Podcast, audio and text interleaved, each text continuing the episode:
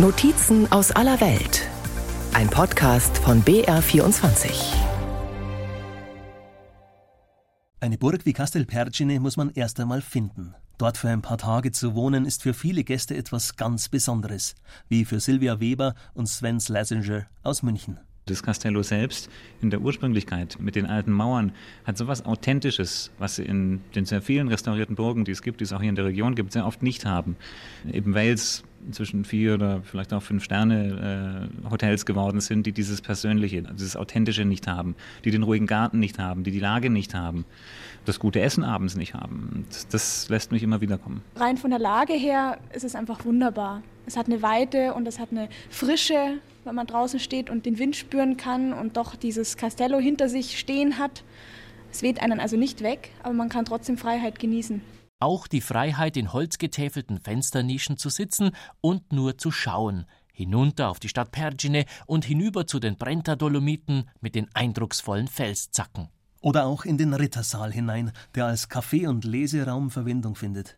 Immerhin gilt er als einer der schönsten und vollkommensten Räume der italienischen Gotik. Unser Gemäuer ist irgendwo 1000 Jahre alt.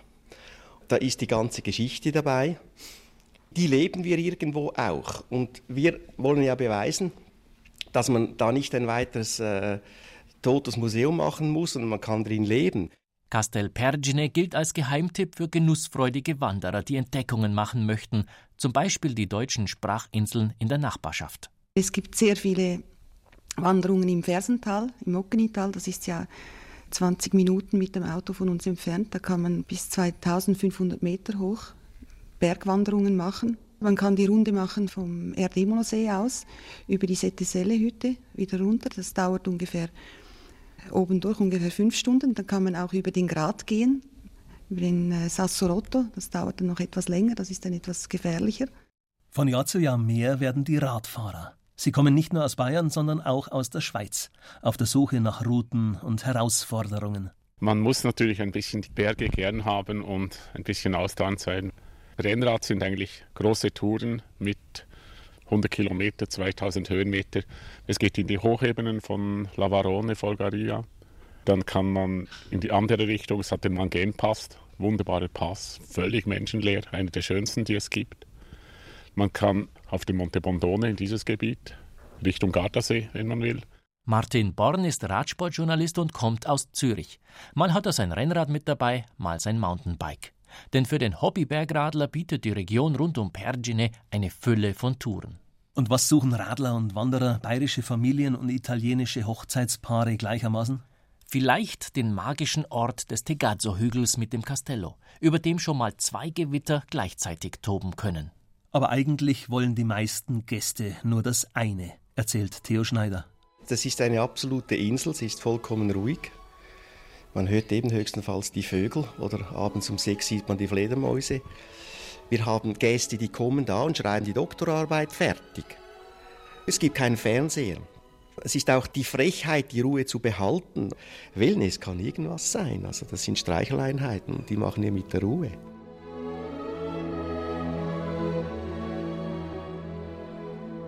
Wir standen Hand in Hand und schwiegen. Und deine Augen träumten hell. Schon kam die Nacht auf stillen Stiegen ins abendeinsame Kastell. Und tausend leise Türen gingen, und seltsam rauschte ein Gewand, und hoch wie blasse Blüten hingen die Sterne überm Mauerrand. Rainer Maria Rilke am 19. März 1897, inspiriert von der Ruine der Burg von Arco. Auf einem gewaltigen Felsen über der Stadt errichteten die Grafen von Arco im 13. Jahrhundert die ehrwürdigen Gemäuer. Albrecht Dürer hat den mächtigen Felsen mitsamt der Burg darauf 1495 gezeichnet. Das Bild ist heute im Louvre. Allerliebst und einen Ausflug wert ist der Aufgang aus dem alten Ortskern durch die engen Gassen hinauf zur Ruine. Der Burgberg ist terrassiert, auf jeder der Miniterrassen wohnen ein paar Olivenbäume, hunderte sind es bis zum Burgeingang.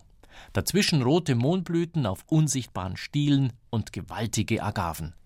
Über die sonnenwarmen Trittsteine auf dem Weg huschen und wuseln Eidechsen ohne Zahl. Dass die Burg von Arco zur Ruine von Arco wurde, ist das Werk französischer Truppen. 1703 waren Stadt und Burg österreichisch-tirolerisch. Die Kanonen für die Belagerung hatten die Franzosen von der Festung Riva geholt, die ihnen kampflos in die Hände gefallen war. Nicht so die Burg Arco. Tapfere Gebirgsschützen stellten sich ihnen entgegen, bis zum bitteren Ende. Danach gehen sie in die Bar Conti d'Arco neben der Kirche. Dort sind sie alle. Die Münchner Journalistin Saskia Engelhardt zum Beispiel, die sich in Arco und dort in einen Bergführer verliebt hat und seitdem dort lebt. Du gehst mittags hin, um die besten Paninis im Ort zu essen und du gehst abends hin nach dem Klettern, um dich auszutauschen über das, was du gemacht hast, über das, was du morgen machen möchtest, wenn du einen Kletterpartner suchst, wenn du einen Bikepartner suchst oder auch einfach nur um auszuruhen und netten Aperitif zu trinken. Oder der Kaiser Hans aus Inning am Ammersee, der seine Bergradlsaison immer am Gardasee beginnt. Wenn das Wetter einigermaßen hinhaut, so wie jetzt momentan, dann verleitet das natürlich, dass man da runterfährt, weil man halt einfach das Flair nachher da mitnehmen kann. Ja, macht einfach Spaß. Das Wetter, das Essen und die Mentalität von den Leuten, das ist nicht so stressig wie bei uns daheim. Ich bin jetzt als erstes da in San Giovanni drüber gewesen und das ist halt eine Teerstraße, wo man auffahren kann und hinten fährst du nachher den Feldweg runter oder musst du ein bisschen runter dran. Aber oben hast du halt einfach deine Bankerl drum, da kannst du hinlegen, da kannst du Baum schauen, da kannst du Berg schauen und dann passt es und das ist halt einfach schön. Die Kreisels aus München sitzen auch dort, die Helga und der Hans, die schon seit einem Vierteljahrhundert hierher kommen und dies auch die nächsten 25 Jahre so beibehalten werden. Surfen, Radlfahren, Wandern, alles eigentlich. Und das Wetter passt jetzt auch heute. Hauptsächlich Sporteln, ja. Jetzt kommen wir gerade von Brioni. Mit die Radlfalle, ja. Aha. Kennst du schon, oder? Ja. Von Torbele, wir sind in Torbele am Zeltplatz und da fahren wir halt die Runde, Brioni und dann dazu zurück, kaufen wir uns ein Weißbier und dann fahren wir wieder zurück nach Torbele. Seit ungefähr 25 Jahren, oder? In etwa. Ja, alle Jahre wieder. Wir sind vier Stunden herum, das ist eigentlich recht angenehm. Seit die Gemeindeverwaltung erkannt hat, dass Natursportler gute Gäste sind, investiert sie beispielhaft für Italien in Sicherheit und Qualität von Kletterrouten, stattet Klettergärten mit Picknickplätzen und Toiletten aus und sorgt mit verschiedenen Lenkungsmaßnahmen dafür, dass sich Wanderer und Bergradler nicht allzu sehr in die Quere kommen. Die Wanderwege, die der italienische Alpenverein pflegt und rot-weiß markiert, sind ausschließlich für Wanderer gedacht. Eine Vielzahl von Forststraßen, alte Karrenwege und Militärstraßen eignen sich dagegen perfekt zum Radlfahren in den Gardaseebergen. Hier können sich die Biker tummeln. In einer nagelneuen Karte des Fremdenverkehrsbüros finden sich mehrere gut ausgearbeitete, zum Teil auch unkonventionelle Routenvorschläge.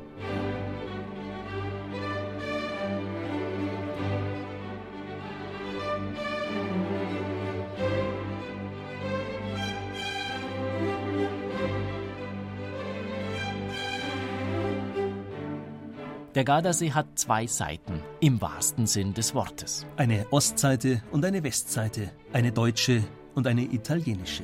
Turbulente Surferfröhlichkeit in Torbole, zinnenbekrönte Mittelalterromantik in Malcesine, weinseliger Dolce Farniente Marcismo zwischen Garda und Bardolino und zuweilen der Hinweis, dass Hotels und Pensionen unter deutscher Leitung stehen.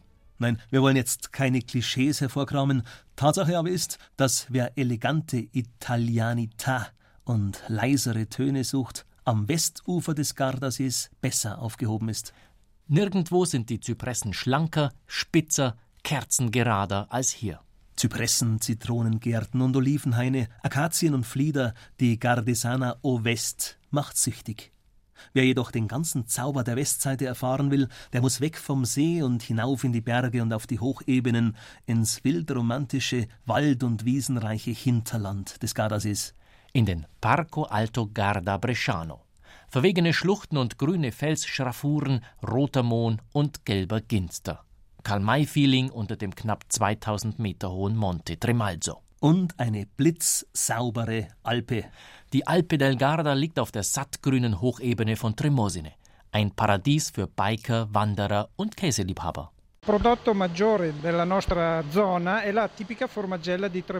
Das Hauptprodukt ist der Formagella di Tremosine, sagt Renato Cassoni, ein würziger Weichkäse. 11.000 Liter Milch werden auf der Alpe del Garda jedes Jahr verarbeitet, ausschließlich Milch von Kühen aus der Umgebung.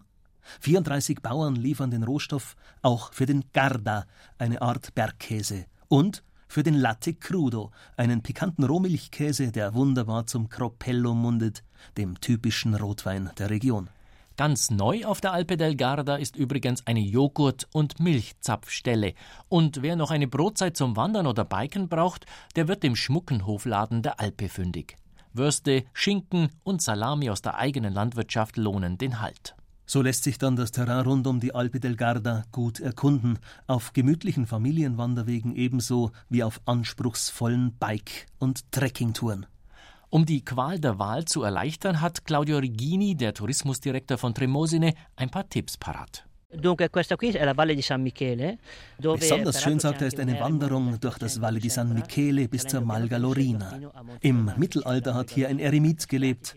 Wer mit dem Bike unterwegs ist, kann auch eine schöne Rundtour unternehmen. Weiter zum Rifugio Garda und über den Passo Nota und das Val di Bondo wieder zurück zur Alpe del Garda. Geländegängigen Freunden von Flora und Fauna empfiehlt Claudio Regini eine Tour auf den 1976 Meter hohen Monte Caplone, den höchsten Gipfel im Naturpark Alto Garda Bresciano. Hier blüht die Sassifraga tombea, eine endemische Steinbrechart mit kleinen cremefarbenen Blüten, die nur am Monte Caplone vorkommt. Tombea heißt übrigens auch ein berühmter Käse aus dem Val Vestino. Von Süden her zieht das Tal zum Monte Caplone hinauf. Renate Corin von der Natur- und Kulturführervereinigung La Melagrana verrät, was dem Tombea sein besonderes Aroma verleiht. Das sind Almwiesen, die 15, 1600, vielleicht sogar mehr Meter hoch liegen. Nachdem auf diesen Almwiesen Anfang Juni die Orchideen blühen, vor allem zum Beispiel die Nigritella, man sagt, dass die Kühe natürlich mit dem Gras vor allem diese Orchideen mitfressen, weil die Nigritella nach Vanille schmeckt. Sagt man eben auch, dass der Käse nach Vanille schmeckt.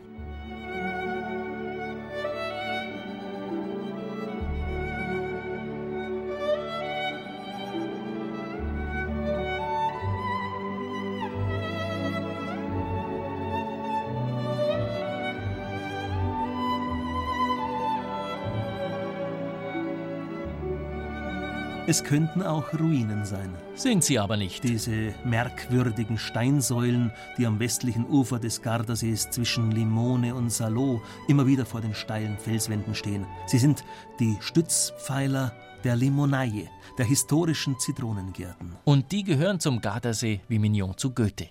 Kennst du das Land, wo die Zitronen blühen?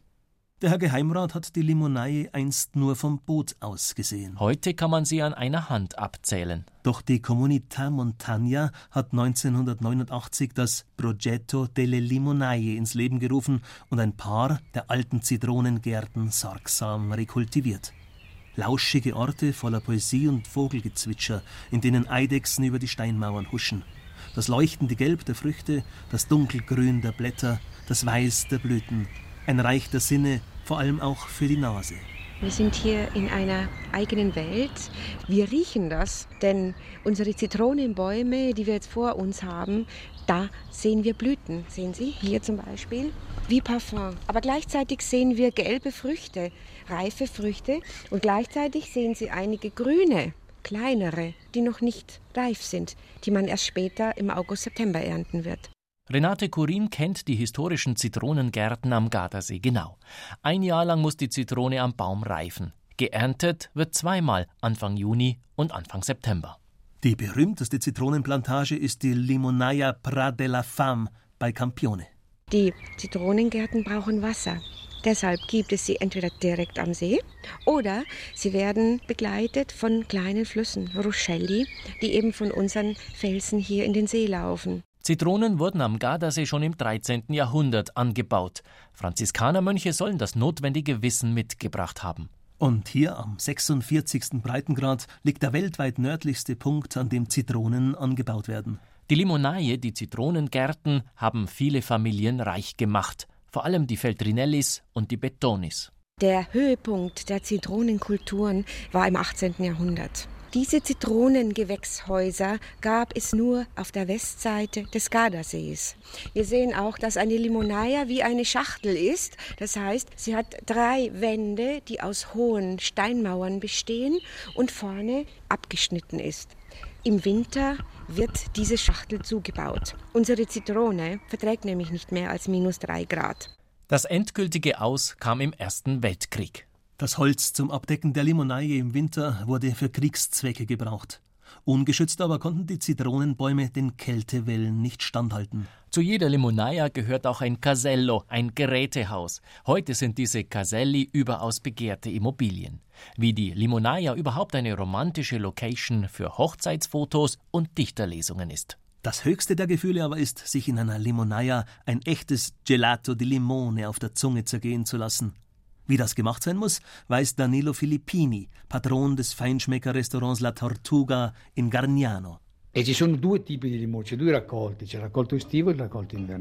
es gibt einen großen Unterschied zwischen den Zitronen, die im Sommer und im Winter geerntet werden, erklärt er uns. Die Sommerzitronen haben eine viel geschmeidigere und saftigere Schale und die wird zur Herstellung eines guten Gelato di Limone benötigt. Mit Zucker und Zitronensaft wird die ungespritzte und mit einem Messer fein abgehobelte Schale vermengt und gefroren. Zitroneneis darf nicht zu sauer und nicht zu süß sein. Und es darf keinesfalls künstliche Aromen oder Wasser enthalten. Doch das eigentliche Geheimnis ist, es muss viel kälter als alle anderen Eissorten serviert werden. Allerköstlichstes Zitroneneis gibt es in der Pasticceria Vassalli in Salò. Alternativ ein cremiges Zitronensorbet oder eine seidig schimmernde Zitronenmousse und viele andere Zitronenspezialitäten. In dem 1930 gegründeten Familienbetrieb werden noch Rezepte aus der Zeit der Donaumonarchie verwendet. Elvira Vassalli ist die charmante Seniorchefin. Der älteste Likör des Gardasees ist der Cedro. Er wird aus den ganz großen Zitronen gemacht und ist ein idealer Verdauungsschnaps, schwärmt die Signora. Seit 1500, sagt sie, gibt es auch den Limoncello, der etwas süßer ist. Und dann stellt man bei Vasalli auch eine Marmelade aus beiden Zitronensorten und Quitten her.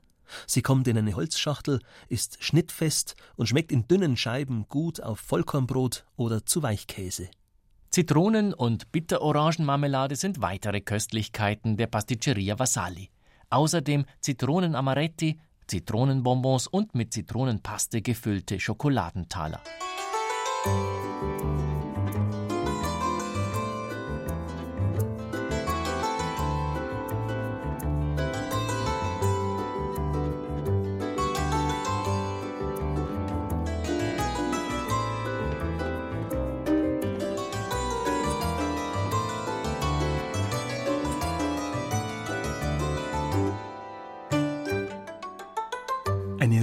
Schutzzone für die menschliche Seele heißt auf Wienerisch Leo.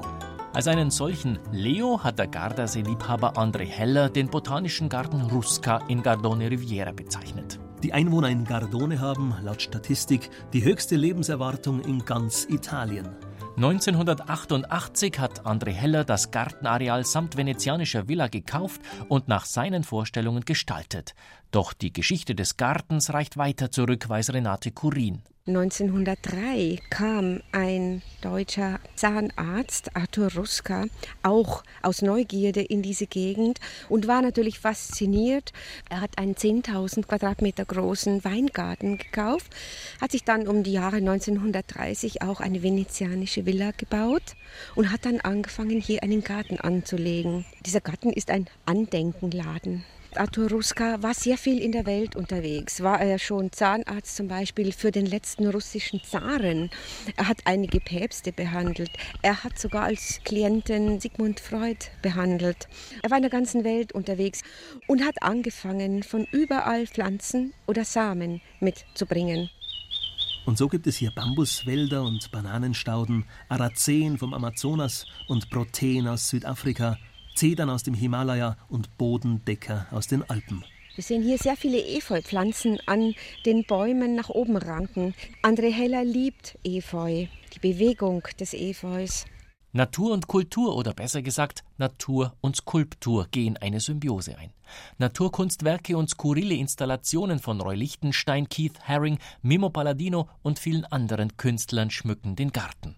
Es gibt Labyrinthe und Steinpyramiden, Pagoden und schlafende Buddhas, Windspiele und verspielte Wasserläufe, Bambusbrücken und Bambusbänke, Hyazinthen und Herzkraut, Lilien und Lavendel. Alles miteinander trägt die Handschrift André Hellers. Schon das Paradiestor am Eingang mit Tieren der Nacht und Tieren des Tages. André Heller sagt, Jemand, der durch dieses Paradies gewandelt ist, wird künftig nicht einfach Zweige abbrechen oder einen Bach vergiften.